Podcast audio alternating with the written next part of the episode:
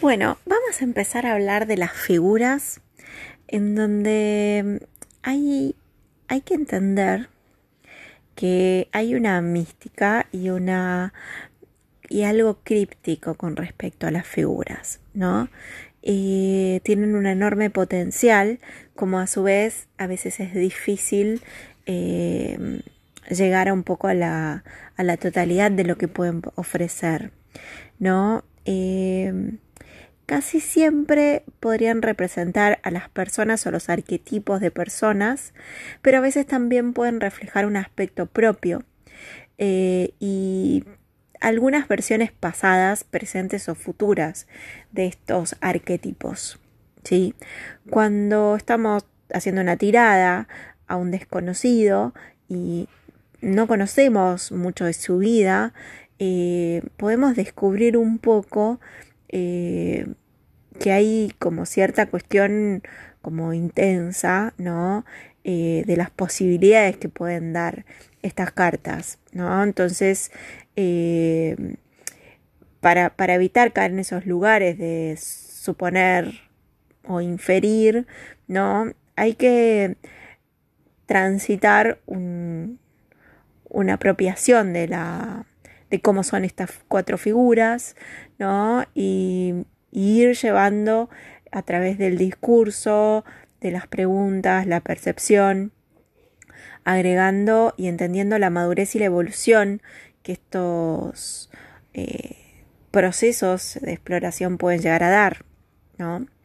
Eh, se sucede al ser representaciones humanas que hay una emotividad pura, ¿no? Y que se expresa y que puede haber alguna, alguna cuestión a entreverse entre el consultante, nosotros y la energía que está proponiendo el tarot ahí. ¿No? Eh, puede que haya alguna convergencia, ¿no? Y, y se va a tocar todo lo que es arquetípico femenino y masculino en, en las figuras, ¿no? Entonces, entender los rasgos de cada figura y establecer relaciones personales eh, nos va a llevar a humanizar un poco esto que, estamos abarcando con estas 16 eh, maneras arquetípicas de hablar de lo humano de manera en primera persona, ¿no? Hay que confiar en la intuición con las figuras. Y mm, hay que afilar la astucia, ¿no? En la percepción y en, la escucha, ¿no? Em, bueno, los diferentes mazos van a proponer arquetipos eh, representados diferentes, pero van a tener la misma raíz, ¿no? Que puede ser eh, lo que llamaríamos la sota, ¿no? Como, como ese paje, ese joven, el caballo o caballero eh, y los reyes, ¿no? Em, a veces la sota se convierte en princesa, ¿no?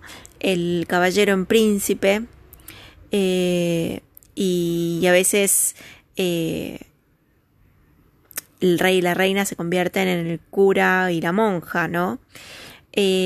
hay, mezclas arquetípicas que podrían llegar a darse en las diferentes eh, miradas de los, de los mazos, ¿no?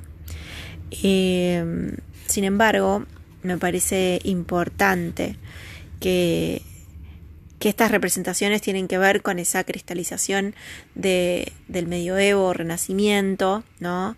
En donde un, un monje eh, un cura o una monja eran los reyes realmente de sus espacios porque eran los que garantizaban el orden y,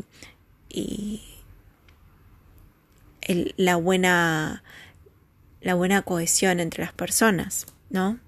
Em, hay que entender también que de alguna manera hay una relación familiar de hijos y padres eh, y que estas sotas o princesas o hijas pueden ser como estas nuevas situaciones, negocios ya que repercuten en lo venusino y actividades creativas como, como todo lo arquetípico femenino, ¿no? Eh, es una versión ingenua de esta energía del palo que nos toque desde las figuras. Y mm, es una mirada juvenil eh, en algún aspecto. Y, y como, como relación eh, tienen el grado 1 como loco. Y a su vez los doces, ¿no? Porque tienen esta, esta realidad de las figuras de dualidad posible, ¿no? Entonces, el grado 1 y grado 2 se representan con, con las sotas, ¿no? O las princesas o los pajes.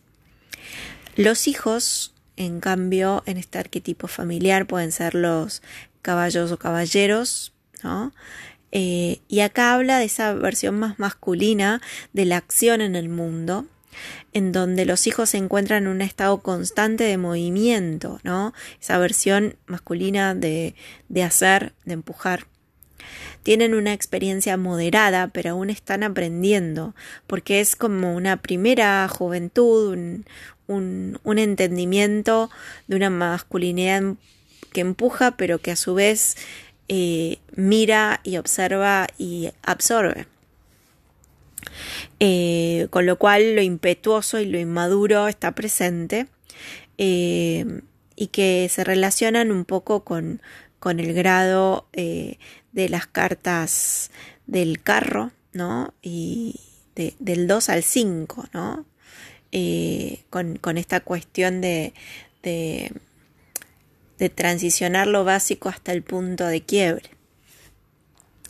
Las madres o reinas ¿no? Eh, en función de la característica del palo, hablan de la concepción madura del yo y los demás, debido a la experiencia adquirida. Eh, es como la nutrición, el, amparo, el sustento de otros, ¿no? Em, en una edad adulta están relacionados con la emperatriz adulta, la fuerza y las cartas del 6 al 9. Esto habla de, una relación eh, menos eh, importante que la relación de, arquetipos mayores y menores, ¿no? El símbolo femenino de arquetipos mayores acá no están representado eh, en, los, en las figuras. Los padres o reyes, ¿no? En los efectos de estar en esa energía de ese palo, pueden ser a su vez como sabios o como eh, inamovibles. Pueden ser estables, exitosos y controladores, como pueden ser proveedores representando la masculinidad de, de generación de nuevas realidades en su máxima expresión. Y están relacionados con el emperador, como así, como el hierofante, ¿no? Con los nueve y los dieces. Y,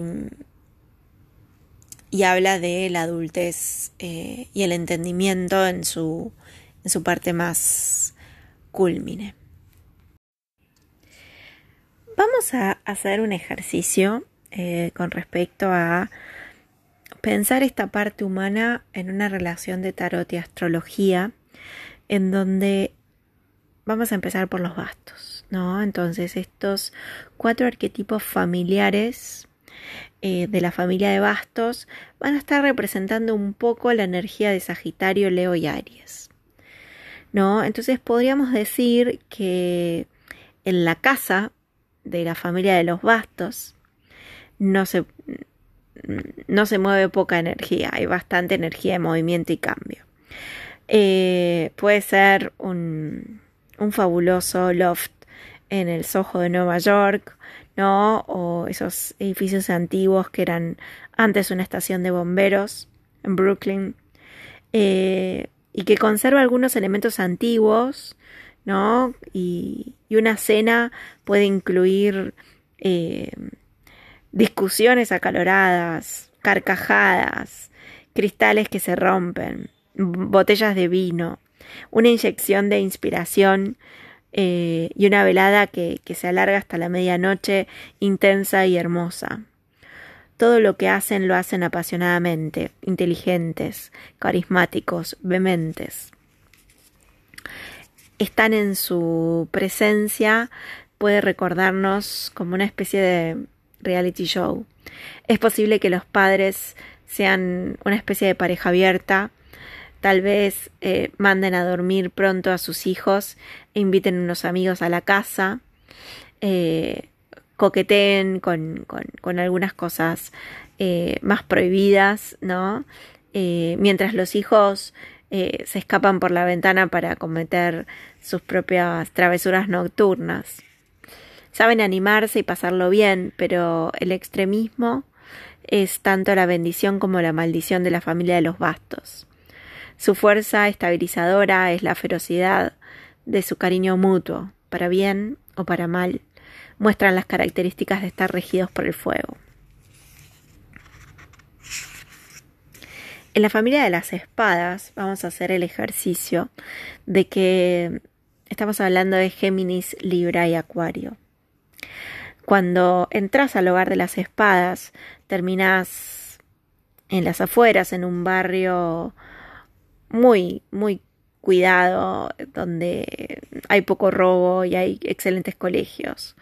La cena consiste en un festín de proteínas, verduras e hidratos que se sirve a las seis y media de la tarde. Está bastante digamos, apetitosa y estaría mejor con un vino, pero no hay una gota de alcohol en la casa.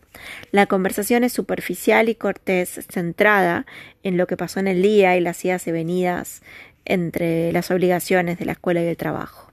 Nadie levanta la voz. La cena termina a las siete y cuarto. Para entonces ya estás mortalmente aburrido. Los pilares de la familia son la rutina y el orden, y el ambiente puede parecer severo, rígido y estricto. También tienen estabilidad económica, pero nunca hacen una ostentación de ella, sino que prefieren convertir eh, su realidad en, inversiones con, con análisis. Tienen mala fama de ser unos snobs, pero nadie es más equilibrado e íntegro que ellos.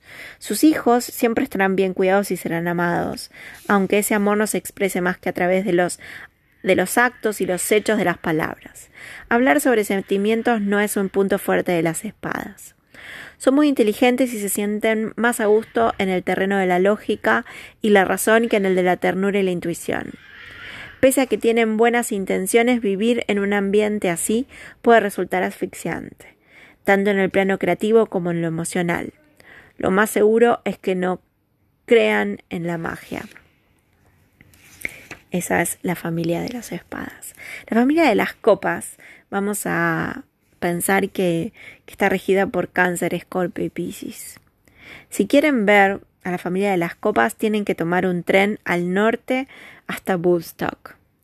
La casa es en un antiguo granero con grandes ventanales llenos de plantas.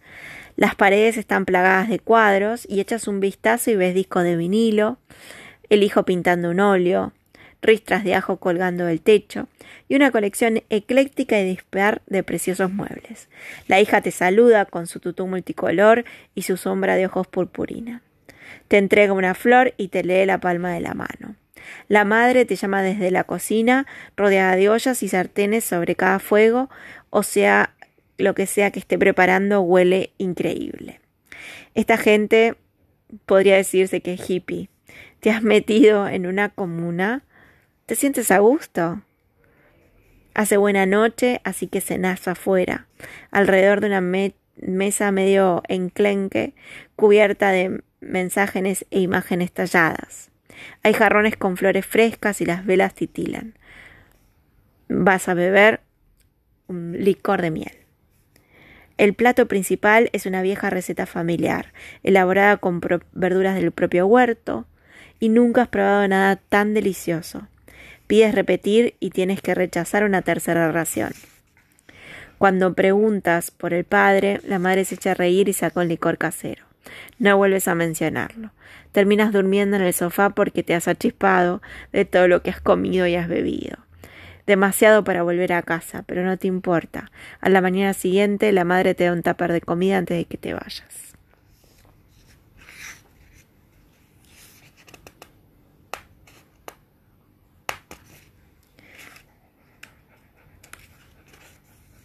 La familia de los Soros.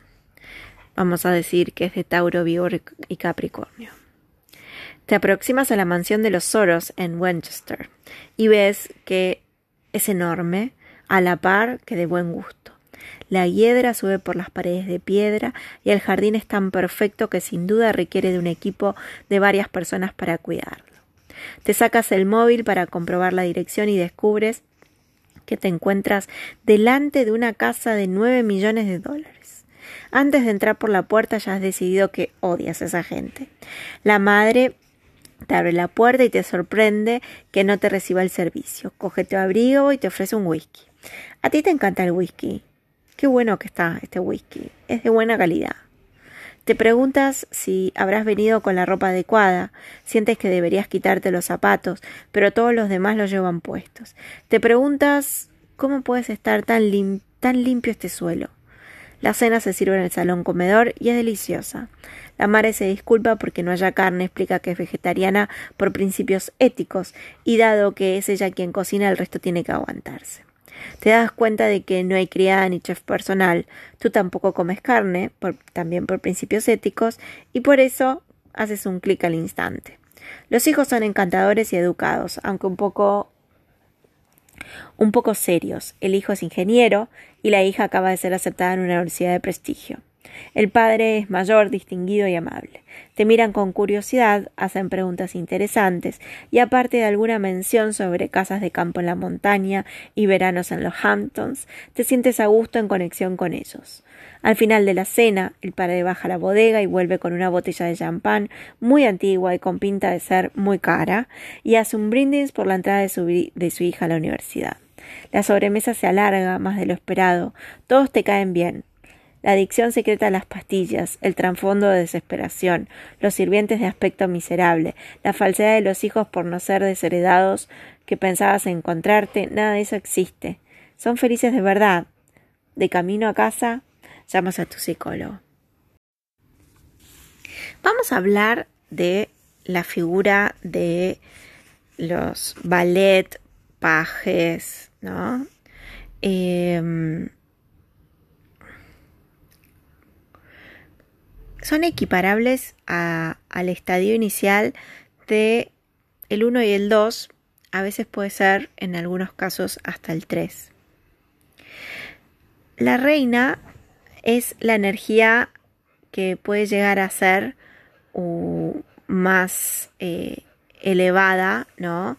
Eh, con respecto a, al 4 o el 5 o el rey eh, el 6, el 7 y el caballero el 8, 9, 10. Esto tiene estas diferencias que hacen algunos autores con otras numerologías. Igualmente concentrémonos en los arquetipos, ¿no? Lo que acabo de mencionar es la mirada de Jodorowsky y Marian Costa sobre el arquetipo de Marsella, ¿no? Entonces, ¿qué representan los arquetipos? En los pajes, ¿sí?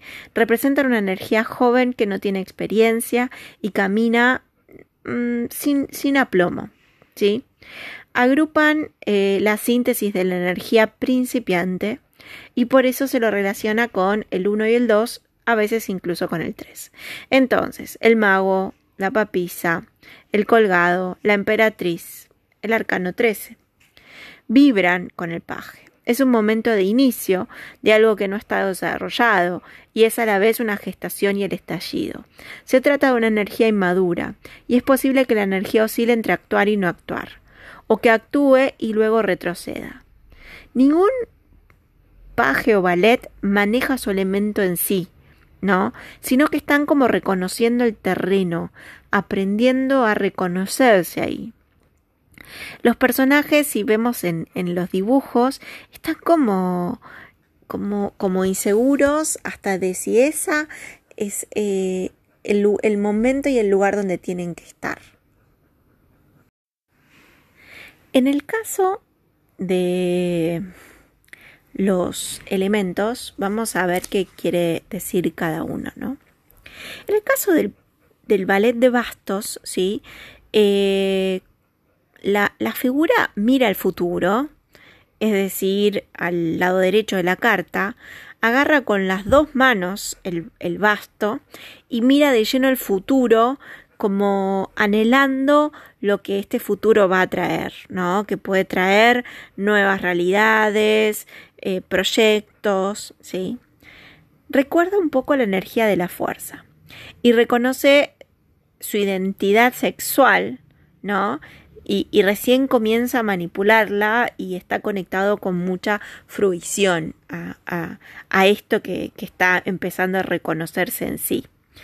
Eh, apoya el basto en la tierra, ¿sí? Y como si estuviese eh, generando un acto de fecundación. Es un poco como las de bastos, ¿no? El, principio fecundador que existe también en, el loco y en el mundo, ¿no? Ese, punto de, de, conexión, ¿no? Eh, tiene una energía poderosa que se deja guiar pero por algo superior, algo eh, en exceso, como, como una, un impulso superador, ¿no? Es puro instinto, ¿no? Y, y, se deja llevar por su, por su pasión. El paje de espadas eh, recuerda sobre todo a este mago por su juventud y su energía mental, ¿no? Entonces este paje apoya su espada en su cabeza y duda si, si la vuelve a guardar o la usa, ¿no? Por tratarse de un momento de elaborar una idea, la incertidumbre que puede llegar a eh, darle transmitir, ¿no? Lo que, lo que está, está elaborando. Que esta idea logre salir que puede serlo, si lo consigue hacer, saldrá de una manera como, como inocente o, o medio contraspié, ¿sí? Porque en esta dualidad, ¿no? Entre esperar y actuar, si decir o no decir, si hacer o no hacer, seguir el impulso, retenerlo, si callar, ¿no? O, o gritar, ¿no? Está empezando a reconocer realmente cómo es su manera de pensar, ¿no? En un estadio medio fluido es como una duda que nos perfecciona, ¿no? Eh, que, ayuda a, evaluar y a reconocer, ¿no? Y si está estancado, queda como en el 2, trabado sin, sin poder superar esa duda, ¿no? Bien, vamos con el ballet de copas. Eh, es el, más indefinido sexualmente de, de, los ballets. Eh, tiene que ver con una inmadurez entre lo afectivo y lo sexual. ¿no? El personaje tiene la copa en la mano y si lo relacionamos con el as de copa, eh, y con la reina que tiene la copa tapada, en este caso toma relevancia, ¿no? Antes de entablar una relación con otro, es necesario quererse a uno mismo, dice el ballet de copas. Tiene una cara asustada, no sabe si abrir su copa o cerrarla, es decir, si entregarse o no al amor, porque desde su inmadurez el temor al amor, habitar el amor, es difícil. El camino de la copas da miedo por nuestra inmadurez, porque enamorarse es también aprender a desaprender, a despedirse de una parte de nosotros. La corona de flores que usa el personaje recuerda a un poco la templanza, que si bien no corresponde desde ningún grado, está presente en esta cuestión de la vulnerabilidad que plantea esta carta en relación al miedo a ser herido por entregarnos al amor. El paje de oros eh, es de alguna manera este joven que toma el elemento y lo mira y, genera una conexión como de asombro y magnetismo con el elemento. Hay deseo de materializar, pero solamente vemos una parte que es con lo que nos obsesiona y nos magnetiza el elemento.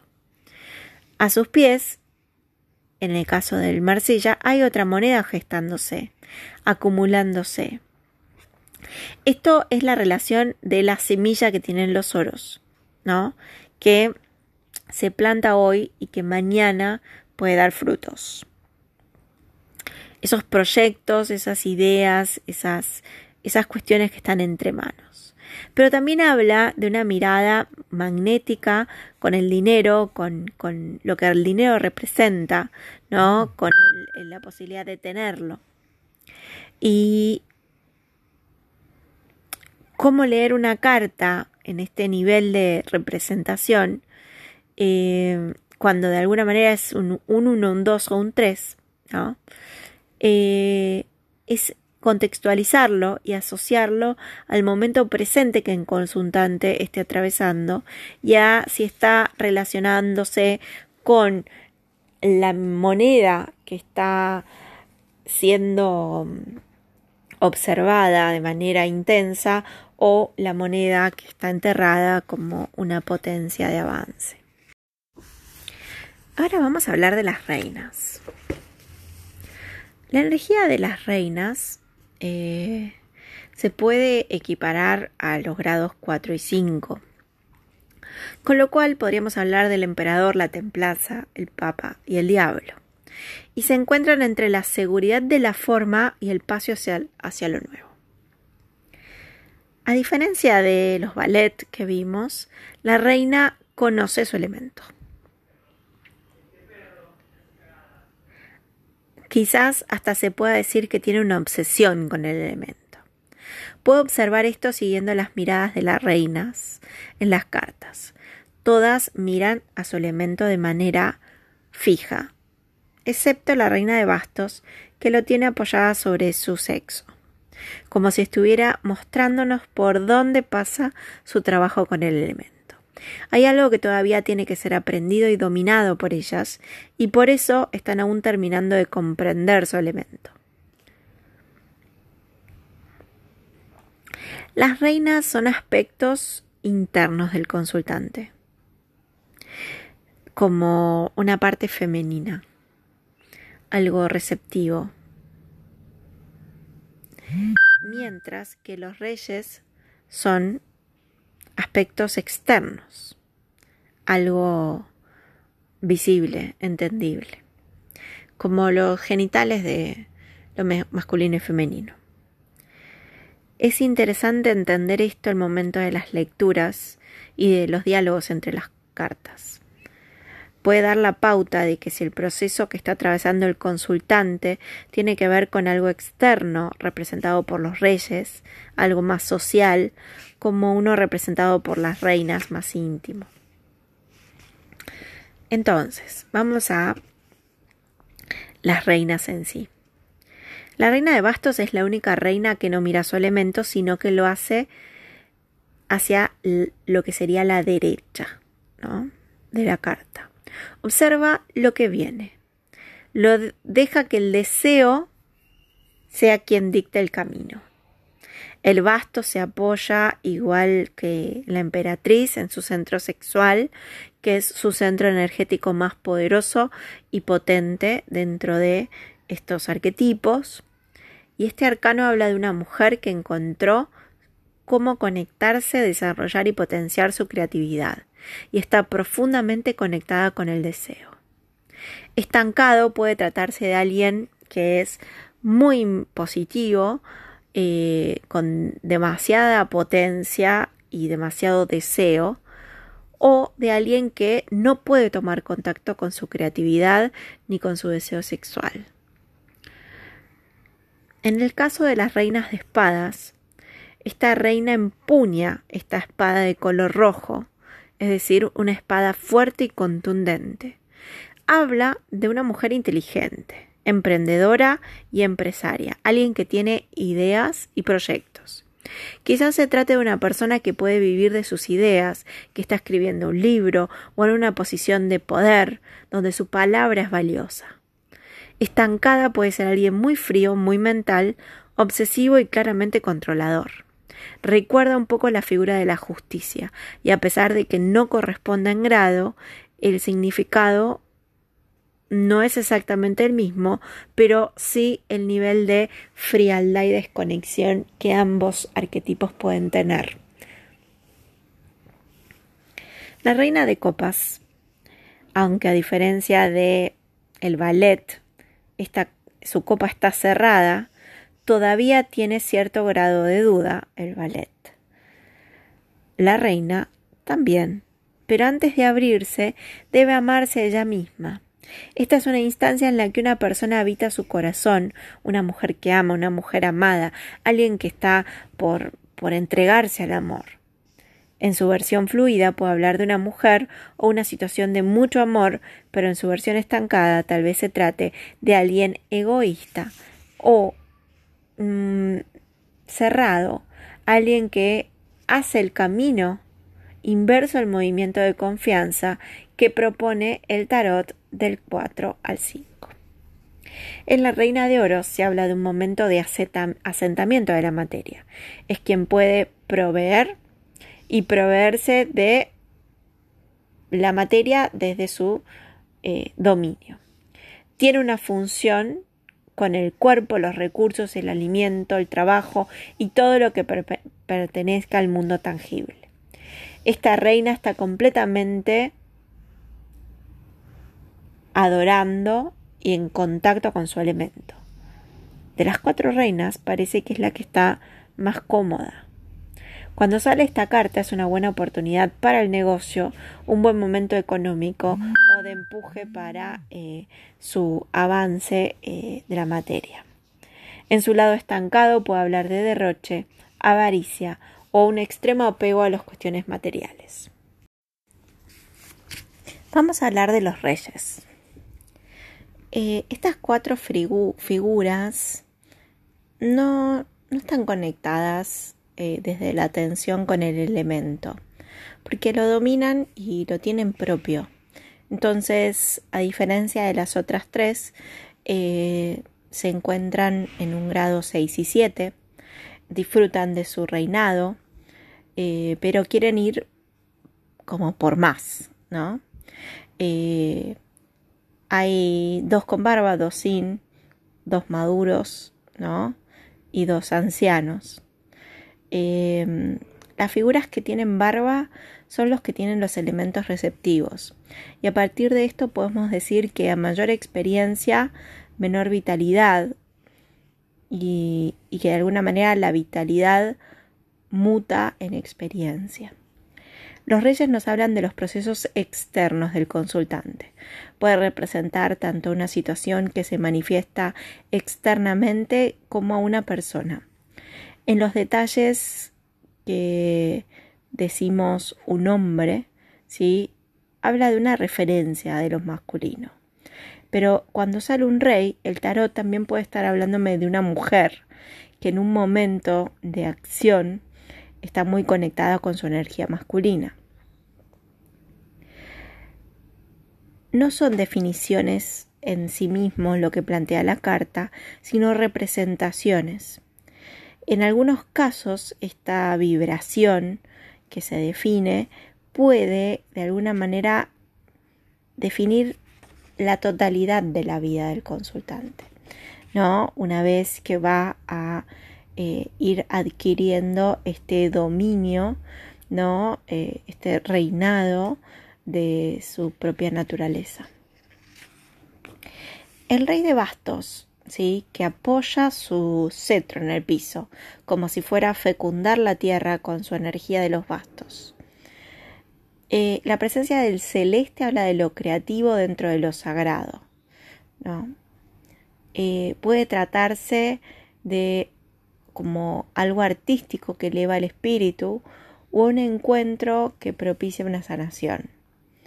Puede que hable del tantra, ¿no? Una unión sexual como sacralizada, transformadora, profunda. Estancado puede referirse a un hombre con una libido muy sutil o sin dominio de su potencia sexual, o por el contrario, un hombre que abusa de su fuerza o de su potencia sexual. Un rey de espadas se parece gráficamente al personaje del carro. Su espada roja, activa, tiene una funda amarilla porque su acción tiene el respaldo de la inteligencia. Puede hablar de una estrategia o, o de una actitud pedante. Quizás no puede llevar adelante todo lo que piensa a una acción. Fluido puede hablar de alguien con ideas y con capacidad de llevarlas en acción. El rey de copas. Lo primero que llama la atención es que la copa está abierta y da la sensación de que no necesita protegerla. Puede tratarse de un hombre que se anima a hablar de amor o a tener un hijo, que se anima a mostrarse sensible. Habla de una relación consolidada, de apoyo mutuo y de entrega. Estancado puede tratarse de un hombre con frialdad, alguien que está deprimido o, o depresivo o que está absorto por una adicción. Un rey de oros, eh, en la versión restaurada de Jodorowsky, muestra una moneda que flota y otra que el rey tiene en la mano. Esto de alguna manera habla de la mirada que se enfoca hacia nuestra derecha ¿no? Entonces este arcano posee la inteligencia de que sabe que hay que ahorrar para invertir. Y es el, el mejor, el gran dueño del reino material. Es el único de los cuatro reyes que no tiene corona, porque no necesita hacer ostentación. Está seguro de sí mismo y en dominio. Estancado puede hablar de alguien con, con demasiada en controlar, con miedo a arriesgar, con falta de dominio de sus finanzas, en una comodidad estancada y, y avaricia. Vamos a hablar de los caballeros. En la numerología del tarot Marsella propuesta por Jodorowsky y Marian Costa, el caballero se sitúa entre el 8, el 9 y el 10. ¿Por qué, a diferencia de la baraja española, se encuentra después del rey? Es que estos últimos grados representan un refinamiento de la energía. Y llegó el punto culmine del 8, donde luego de un proceso empieza un fin de ciclo. Y una vez dominada y aceptada e incorporada, la corte necesita que un caballero lleve el mensaje de su palo a otros pueblos y lugares para que em, pueda ser transformada en otra cosa. El otro se transforma en basto. El oro se transforma en basto, el basto en espada, la espada en copa y la copa en oro. El peligro que representa esta figura es el estancamiento, el miedo a disolverse y convertirse en algo distinto. La seguridad de los caballeros no está en su elemento, sino en el haber transitado el proceso que los hace disponibles para vivir experiencias nuevas. Representa la vibración de la energía de la justicia, el ermitaño, la rueda de la fortuna, la luna, el sol y el juicio. Bien. Entonces, ¿qué le pasa al caballero de bastos? El caballero va del karma al dharma y sabe dirigir su caballo de el dharma ¿no? Y sabe que no puede evitar su karma, pero que también por otro lado tiene que pisar el sendero de lo correcto, sublimar su instinto más básico que lo lleva a repetirse. Su sombrero recuerda un poco al del mago y el de la fuerza, es decir, la energía de los uno. Este caballero transciende el instinto para llegar a la razón. Por eso es que lleva su basto como si fuera una antorcha y no se deja llevar por el instinto, sino que lo usa para iluminar el camino. En su aspecto estancado, habla de una persona que no asume de su líbido y ha disminuido su vitalidad, o por el contrario, está pasado de esa energía de libido y de vitalidad. El caballero de espadas, en esta instancia, se abandona en el ciclo del pensamiento, pero de una manera muy activa. Tanto el caballo como el personaje están en actitud de lucha y la espada es roja. Este caballero tiene la oportunidad de trascender el pensamiento y lanzarse hacia un ciclo más sensible, relacionado con las ideas que entran en conflicto con sus sentimientos. Cuando se estanca, este personaje elige quedarse en la, en la contienda, en la pelea, y el silencio, y se niega a establecer un diálogo. El caballero de copas. Este caballero tiene al caballo más chico de todos. Lo más relevante en esta carta es la copa. Su corazón es gigante y lo guía. La vía del corazón ha finalizado y es hora de sembrar una semilla para lo que sigue. El camino natural de las copas requiere de que lo que no se logró en amor se plante en la tierra. Tal vez hable de alguien que se dedica a ayudar a los demás necesitados, o a un festival a beneficio, o el deseo de tener un hijo. A veces también puede ser alguien que se escapa de una relación para enfocarse en otras cuestiones. El caballero de oros. Dirige la mirada hacia su moneda, pero en la mano sostiene un basto. Es el único que tiene en sus manos el elemento que está a continuación. Como sucedía en el grado 10, esta carta nos marca el sentido del palo que sigue en la lógica de la carta El mundo. Con un pie en lo que se viene, el caballero entiende que ha alcanzado la perfección de la materia y que debe desprenderse de ella para seguir avanzando. En el futuro hay fuerza para nuevos proyectos. La materia ha sido superada y ahora busca la creatividad. Quiere ser inspirado y empezar de, la vuelta de nuevo. Estancado puede tratarse de alguien que se niega a desaprenderse, a desprenderse de las formas y prefiere quedarse con lo creado o con una estructura antigua que funcionó hasta, hasta ese momento.